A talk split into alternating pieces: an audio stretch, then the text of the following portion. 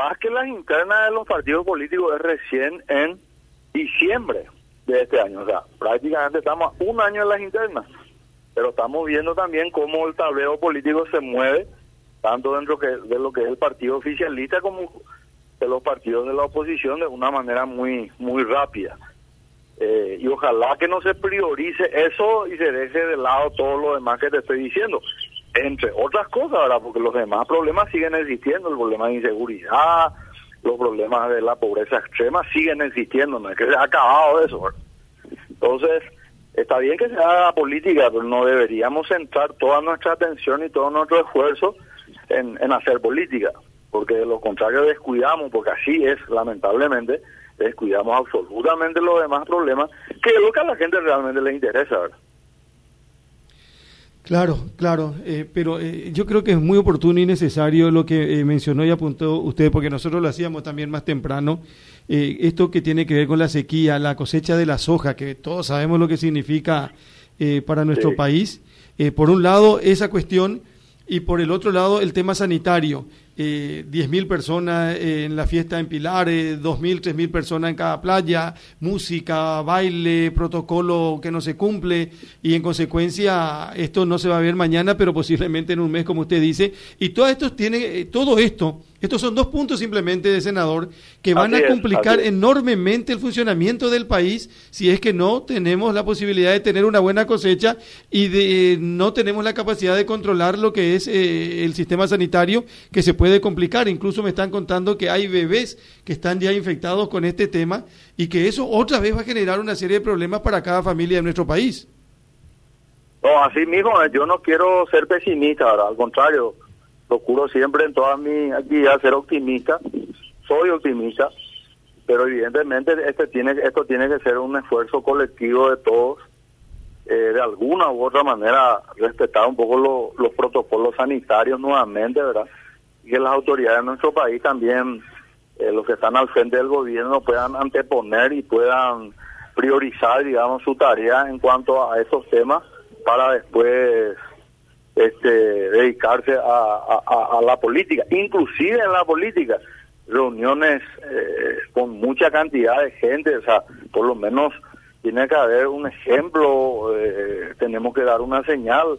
Se pueden hacer reuniones, pero no hace falta que sean reuniones multitudinarias y al final de cuentas hoy con las redes sociales y con los medios modernos de comunicación, uno igual transmite sus ideas, sus pensamientos, lo que sea, ¿verdad? ¿No te parece? Sí, Sí, y un año complicado en el ámbito económico también va a complicar el discurso que tengan ustedes, porque y pago la mitad, senador. No, y así mismo eh, hay una, una enorme necesidad en todo sentido, o sea, las necesidades, nosotros hablamos mucho de la pandemia, del COVID, eh, hoy estamos hablando de un fenómeno natural que va a afectar fuertemente la economía como es esta galopante sequía, ¿verdad? Pero los demás problemas, como te dije, no, no, es, no es que se solucionado, no es que dejaron de existir. Me refería yo a la inseguridad, me refería yo a, la pobreza, a la pobreza extrema, ¿verdad? Mucha gente alzan sus estados y alzan sus redes, ¿verdad? Eh, la fiesta de Navidad y Año Nuevo, compartiendo un asado, compartiendo esto, compartiendo lo otro, ¿verdad? Pero no hay que olvidar que la tercera parte de la población paraguaya ha pasado bastante mal, no solamente esta fecha, sino hace mucho tiempo. Y la política, la política económica que estamos aplicando en Paraguay desde hace muchísimo tiempo, que es la política de la prevena, del clientelismo, eh, de la ayuda social, entre comillas, a los amigos y correligionarios y parientes, eh, el nepotismo y, y lo otro, los subsidios que nunca acaban, ¿verdad? vivimos de subsidios, pero si los subsidios hubiesen sido, por ejemplo, eh, soluciones para la, para la pobreza y la extrema pobreza, hace rato hubiésemos salido de esta situación y sin embargo no salimos, al contrario, son medidas nada más que paliativas, pero existe realmente una, una política económica que busca redimir al Paraguay en cuanto a que sea un Estado eh, desarrollado desde el punto de vista económico, porque no podemos repartir miseria, podemos eh, crear condiciones en salud pública, en educación pública, en la medida que el Estado tenga los recursos suficientes y que sean también bien utilizados, ¿verdad? Porque todos los días, Carlos, todos los días vemos que aquí se dilapidó, que aquí hubo hecho corrupción, que allá se utilizó mal, que eh, en nuestra institución hay discrecionalidad, etcétera, etcétera, etcétera. Son males endémicos que venimos arrastrando hace muchísimo tiempo y si la clase política y sobre todo la ciudadanía nos envía mensajes claros cuando va y es convocada a unas elecciones para elegir sus, sus gobernantes, bueno, probablemente sigamos con el mismo tranco. Y a partir de ahí, entiendo, y a partir de ahí, y con este escenario, con, eh, con el Partido Colorado que, que ya está en, el terreno, eh, principalmente Hugo Velázquez y por supuesto, sin lugar a dudas, Santiago Peña, desde afuera, senador, desde fuera del oficialismo, digo, ¿usted cree que, que no va a aparecer otro Colorado, que, que el candidato de los Colorados pasa por Hugo Velázquez y Santiago Peña? Y yo creo que sí, ¿verdad? O sea, hoy están muy jugadas las cartas dentro del, del Partido Colorado. Lo de lo de Santi Peña viene ya desde hace tiempo, ¿verdad? O sea, más que él así no, no hace una campaña muy agresiva, entre comillas, como lo hace Hugo Velázquez. Eh, su nombre suena desde las últimas elecciones en que perdió las internas contra Mario Algo, ¿verdad? Y lo de Hugo Velázquez claramente con el respaldo que le está dando el presidente de la República, porque le estaba dando un respaldo muy fuerte, prácticamente todos los, los altos funcionarios del Estado alineados, digamos, la campaña Hugo Velázquez, va a ser muy difícil también que él eventualmente pueda descabalgar de esa, esa candidatura, aunque se rumorea, yo no sé, yo solamente opino desde fuera, con 10 y algo en la mitad, aparentemente en algunos sectores eh, del propio oficialismo colorado, no, no, no prende, no cae muy bien, digamos, la candidatura de, Hugo, pero eh, con los que le conocen a Hugo, las que sostienen de que él cuando toma una decisión va hasta el final, sea cual fuese el resultado. Así que yo veo muy poco probable que haya cambios en cuanto a, a candidaturas. Y si existiese cambio, se daría eventualmente dentro del, dentro del oficialismo colorado. Pero son rumores, son apenas opiniones. Y en el marco de la oposición, eh, Blas no sigue sin conversar con Efraín Alegre. Sí, porque él nunca ha mostrado ningún interés como presidente del partido de buscar la unidad partidaria. No por Blas Llano, Blas Llano es apenas un, actor político más, ¿verdad? Pero él con el que no comulga sus ideas, o, con el que, o con el que no está alineado como vela a su proyecto personalista, directamente es excluido de cualquier debate, discusión o lo que sea, ¿verdad? Entonces, con una persona que antepone su interés personal por sobre el interés del partido y del país, es absolutamente imposible que uno pueda conversar. No porque yo no quiera, sino porque se supone que el presidente del partido, del mayor partido político de la oposición, debería ser el principal responsable y, y, el que desearía, el que tendría que desear con mayor énfasis la unidad de su partido y de toda la oposición. Yo fui tres veces presidente del partido y ese siempre ha sido mi, mi, trabajo, lograr la unidad partidaria y lograr la unidad de la oposición. De hecho, pudimos conseguirlo eso en varias elecciones municipales y también en las elecciones del 2008 que, que bueno, después de no sé cuántos años, creo que casi 70 años se produjo la alternancia en el gobierno de la República del Paraguay con la Alianza Patriótica para el Cambio. Pero de parte suya no, porque él, él tiene y cumple un doble rol.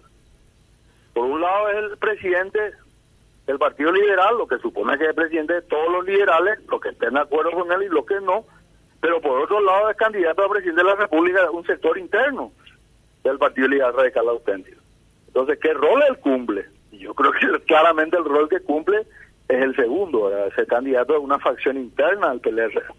Por eso yo siempre sostengo y digo que el principal obstáculo para que se dé la unidad entre el PLR ahí dentro de la oposición tiene nombre, apellido y es Reina Alegre. Uno mirando y compartiendo acá con los compañeros, se encuentra con que el ataque de Hugo Velázquez Santiago Peña es eh, que Santiago Peña es como un mandadero de Horacio Cartes del patrón. Y ese es el discurso también que tiene Efraín Alegre, porque Blas Llano también aparece como un mandadero del patrón en el discurso que hace hoy el presidente del Partido Liberal Radical Auténtico, senador. En el caso de Hugo Velázquez, hasta hace creo que tres o cuatro meses, cuando se llevaron adelante las elecciones municipales, él compartía los actos con Horacio Cartes, recordará, ¿verdad? Sí. Entonces, cuando eso no era mandadero y tres meses después sí es, ¿verdad? En el caso de Efraín Alegre y el discursito ese del cartismo y de la mafia, etcétera, etcétera, es algo que lo viene diciendo hace cuatro o cinco años. ¿Y cuál fue el resultado? Haber perdido el, dos veces la presidencia de la República. Así que yo creo que si vos entras a la cancha con un equipo y tener la oportunidad de patear un penal y siempre pones al mismo jugador y resulta que este jugador ya erró dos veces y bueno, la tercera vez sería interesante que cambie de jugador que chute el penal. Senador, ¿y cómo está la actitud de aproximación de ustedes? Eh, dice, a ver, este Efraín no tiene una actitud de acercamiento, de apertura, pero a ver, si, si Mahoma no va a la montaña, ¿la montaña qué tan predispuesta está a ir hasta Mahoma? Yo entiendo perfectamente y siempre ha sido mi forma de actuar que el político tiene que hablar, dialogar hasta que le sangre la lengua si es necesario. No tiene otra herramienta. Yo no tengo ningún problema. Pero, la que estuvimos llamando a Jaya, puede tener camping la jugar no debe, ajá, no sé, no yo allá. Ah, no hay de subir. ¿Pero por qué? Si él es el presidente del partido. ¿Y si, él es el presidente del partido. O sea, que, o sea, ustedes me cuestionan a mí por qué yo no hago. Yo le pregunto a ustedes, ¿por qué él como presidente del partido no lo hace? ¿O él es presidente del partido de algunos liberales nomás? No funciona así la lógica. La lógica funciona como yo te estoy diciendo. el presidente del partido es el que tiene que buscar la unidad y yo te digo, si el señor Alegre me llama, claro que me voy a ir. Pero no me den a mí la iniciativa como si yo fuese el presidente del partido, y etcétera, etcétera, porque no es así.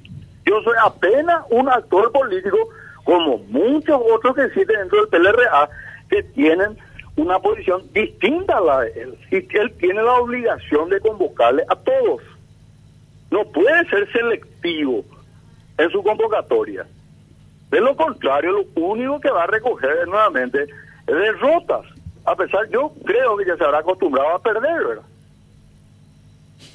Senador, y ahora eh, en base a qué figura o cómo se debe manejar esto, yo sé que a lo mejor es pronto, eh, pero de esto se va a hablar permanentemente. Hoy arrancamos este 2022, eh, laboralmente hablando, digo, y, ya pensando en lo que va a ser el 18 de diciembre, porque esto va, esto no se va a parar, independientemente de los problemas que tengamos en el ámbito económico y complicaciones. Acá nadie va a parar, porque acá el que no corre vuela y para conformar alguna chapa y, y llegar a la candidatura. Los colorados están ahí ellos están en el, terreno, están en el partido y tienen prácticamente definido eh, quiénes van a ser sus candidatos. Eh, ¿Ustedes qué, cómo van a plantear esto? O Blas Llano, un senador que tiene oficio, que se desempeña eh, y sabe moverse dentro de esta estructura política y especialmente de la oposición, que fue uno de los artífices de que Fernando Lugo llegue a la presidencia de la República, por ejemplo, después de muchísimo tiempo para reemplazar al, al Partido Colorado.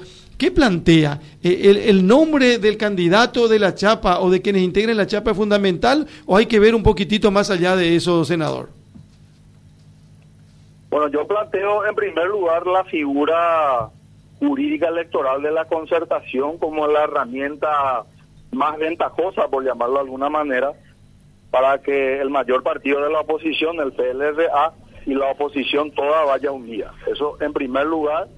No es un planteamiento nuevo, lo habíamos hecho en la comisión, en la convención del Partido Liberal en el 2017, antes de las elecciones del 2018. señor Alegre escogió la figura de la alianza, lamentablemente el resultado ustedes ya saben, todo el mundo sabe, pues echó su segunda derrota consecutiva a nivel presidencial. Entonces me alegro mucho que ahora eh, se, se haya despertado y haya encontrado esa es la figura que tenemos que impulsar. Y creo que en eso hay consenso tanto dentro como fuera del Partido Liberal, hablo a nivel de la oposición.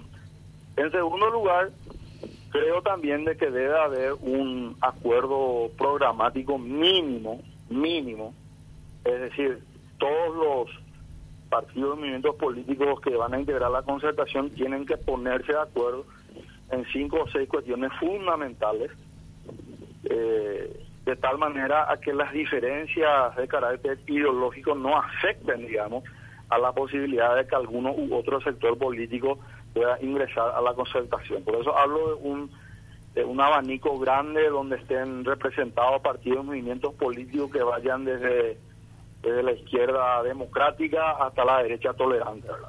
Dentro de esos puntos a los cuales me refiero de ponernos de acuerdo, quién puede estar en contra de, de, reivindicar la soberanía energética de Paraguay en las binacionales de Itaipú y Yacinetá, por ejemplo. ¿Quién puede estar en desacuerdo eh, que impulsemos fuertemente una política de empleo eh, con énfasis en el empleo juvenil? Creo que nadie puede estar en desacuerdo. Eh, ¿Quién puede estar en desacuerdo en tener un presupuesto general de gasto de la nación reformulado, dejando absolutamente de lado eh, los gastos superfluos, los gastos sin sentido que tiene que tienen las distintas instituciones del Estado, es decir, un presupuesto con una austeridad absoluta que redireccione esos recursos para poder invertirlos en, áreas de carácter social. Y así sucesivamente, ¿verdad? Tres, cuatro, cinco puntos en los, cuales en los cuales ponemos, nos tenemos que poner de acuerdo. Lo otro eh, se refiere a, en el caso de que la concertación llegue a ganar, llegue a triunfar, llegue a la victoria las elecciones presidenciales, bueno, ¿cómo va a ser la participación política de los actores de la concertación en el nuevo gobierno? Porque eso ha sido, hasta la experiencia que tuvimos en el 2008, un punto muy negativo. Por un lado, los liberales que tuvimos aportamos el 80% de los votos para que Lugo llegue a la presidencia, teníamos una sobreexpectativa acerca de los espacios de responsabilidad política y administrativa que teníamos que ocupar en el, en el gobierno central y en los entes descentralizados. Y la izquierda, por otro lado, también tenía una sobreexpectativa acerca de ese mismo punto porque decía, a la pinta al final de cuentas el que ganó es Lugo y Lugo es de este sector, está identificado con este sector. Entonces aclarar bien eso de tal manera que se diga, por ejemplo, por ejemplo, el 60% de estos espacios eh, políticos eh, se va, va a quedar a cargo o van a proponer los partidos de acuerdo a los votos que obtengan en sus listas eh, senatoriales, que son listas nacionales.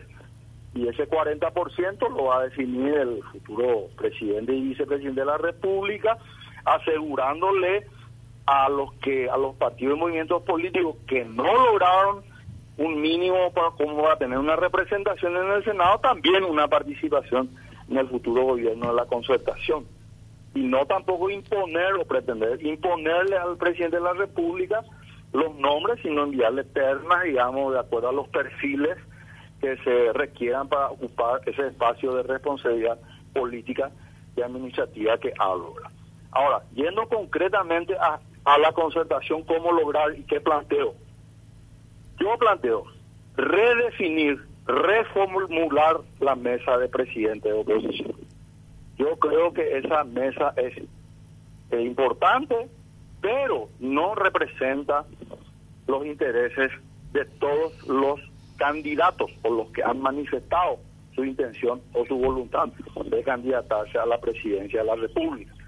Yo planteo mesa de presidente de oposición siga existiendo, que los que van a representar a los partidos en esa mesa de oposición no sean al mismo tiempo candidatos, porque ¿qué pasa en el caso del PLR? Va el presidente del PLR a Reina Alegre, pero la pregunta es, ¿él va como presidente del Partido Liberal o, como candidato a presidente?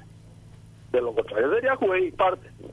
Entonces reformular eso, que la mesa sea de los candidatos, los candidatos, y que ellos desde un principio, es decir, desde ayer o desde hoy, empiecen a echar la base de construcción de una gran concertación nacional, de tal manera que ninguno el día de mañana pueda decir, yo no participé, a mí no me invitaron, eh, nosotros fuimos excluidos, nadie puede alegar ese motivo. Y finalmente, si no se puede llegar a un consenso para elegir la chapa, ir a una elecciones internas, donde se utilizará el padrón nacional, excepto el padrón de la ANR, porque la ANR ya en un principio y en oportunidades anteriores dijo, no, nosotros no vamos a permitir que se utilicen eh, los padrones donde figuran nuestros afiliados. Ahí entonces se construye el padrón de la concertación y se elige una fecha eh, determinada por la ley y se va y se elige la chapa presidencial, el que tiene más votos es el que va a representar a la oposición. Chapas compuestas, puede ser un liberal con uno de patequería, eh, un liberal con un encuentro nacional, uno del Frente Guazú con un liberal, etcétera, etcétera, etcétera. Entonces también puede permitir que grupos afines ideológicamente hablando puedan también presentar una alternativa electoral.